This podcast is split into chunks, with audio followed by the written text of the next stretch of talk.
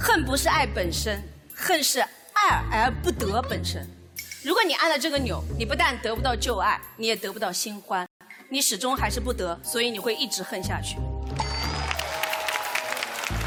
这可以说是奇葩星球最 low 的一个产品了，听名字就不高级，按一下就鸡飞狗跳，这是什么？高龄儿童情商短路玩具吗？别人新欢买个包，你买个按钮让包掉到水里；别人请新欢吃烤鸭，你买个按钮让鸭子飞走。大变活鸭，嘎嘎嘎，然后哈哈哈哈，好快乐哦！你有病吗？你不需要一颗钮，你需要一颗药。这颗按钮有什么用处？唯一的用处就是报复。咱们要报复一个人，一定要充分发挥主观能动性，再爽。武侠小说都看过吧？手刃仇人，然后刃完了还要在墙上留字。傅某某替天行道，你是有多无能啊？报个仇不靠自己，靠按钮，躲在墙角啪啪啪，用一种非常灵异的手段发起了一场中小型闹鬼活动。这是什么？倩女幽魂吗？别人失个恋。变美变优秀，你呢？cosplay 格格巫，邪恶真人秀，是不是就是不争气？这是第一点。这个按钮作为报复工具，反智反科学。前任可以没有，智商咱们得留着，以后用得着，所以不能按。第二点，回到现实，这个辩题谈的是什么？就是我们对待前任应该有的态度。人家说每一个合格的前任都应该像死了一样，那他以后的每段爱情跟你有什么关系呢？都是冥婚，对不对？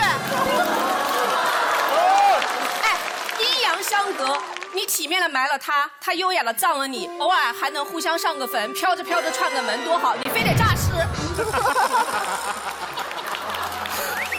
前任分两种，一种渣，一种不渣。特别渣的，你按什么钮啊？你要对他有信心，你不按钮他也鸡飞狗跳。现在我们要谈的是第二种才值得讨论，就是不渣的，但是你仍然怨恨他，为什么？因为你还爱着，你不甘心。我们必须承认，每一个爱过的人身上都有闪光点。你在爱情里最难面对的不是伤害，而是遗憾。你很遗憾错过一个发光的人，他闪瞎了你，照亮了别人，你的狗眼很透。这种感觉我非常理解，啊，这个辩题就是要让我们揭老底嘛。大家都有前任，我虽然人老珠黄，十年前我也是有前任的。我的前任非常优秀，我们俩从小隔壁班，他是北大的，我考了林大，他妈就是一直觉得我配不上他嘛，不喜欢我。那我呢，因为太好强，我们就分手了。分手之后，我就对自己说，要努力，要拼搏，要把生活当成奥运会，我要过得比他好。我们。再也没有见过面。一晃人到中年，我有一个儿子，他有两个。你们还年轻，你们以为让前任过得鸡飞狗跳就是对自己最大的安慰吗？过得比他好就能让遗憾少一点吗？我告诉你不会。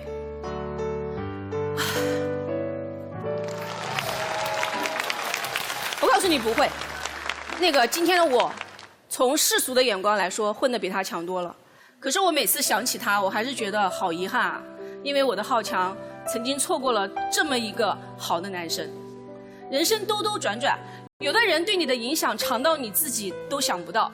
以前我们在一起的时候，我特别喜欢写博客，我每天写，我天天写。他说你这么努力，总有一天你会成为作家。十年过去了，我真的出了书，然后我在全网第一篇阅读过百万的文章，就是写的对前任的感悟。因为这件事，我的公众号火了。我想，这是这段爱情为我埋下了一颗彩蛋。每一段爱情都有它的彩蛋，我相信这一点。这颗彩蛋的名字叫成长，你需要一点时间去孵化它。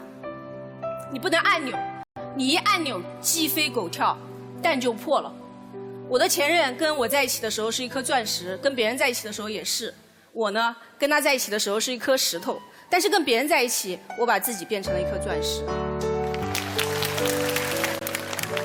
我我改掉了很多缺点，我吸取了我跟他身上的很多教训，我把他所有对我的影响都变成了好的东西，所以我才拥有了这样一段还不错的婚姻。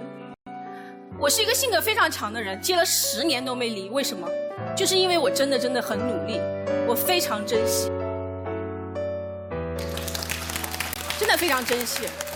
当分开的时间足够长，我发现所有的伤心、难过、痛苦都消失了。我只是在偶尔看到关于他的消息，才想起来这个闪闪发光的人，我曾经爱过他，我曾经爱过他。我觉得这个按钮最大的问题是什么？是他给你一种暗示，他暗示你所有的问题都在别人身上。不管你们曾经多么真挚、多么热忱、多么不要命的爱过，但是只要他离开就是他的错，你就要他为此付出代价。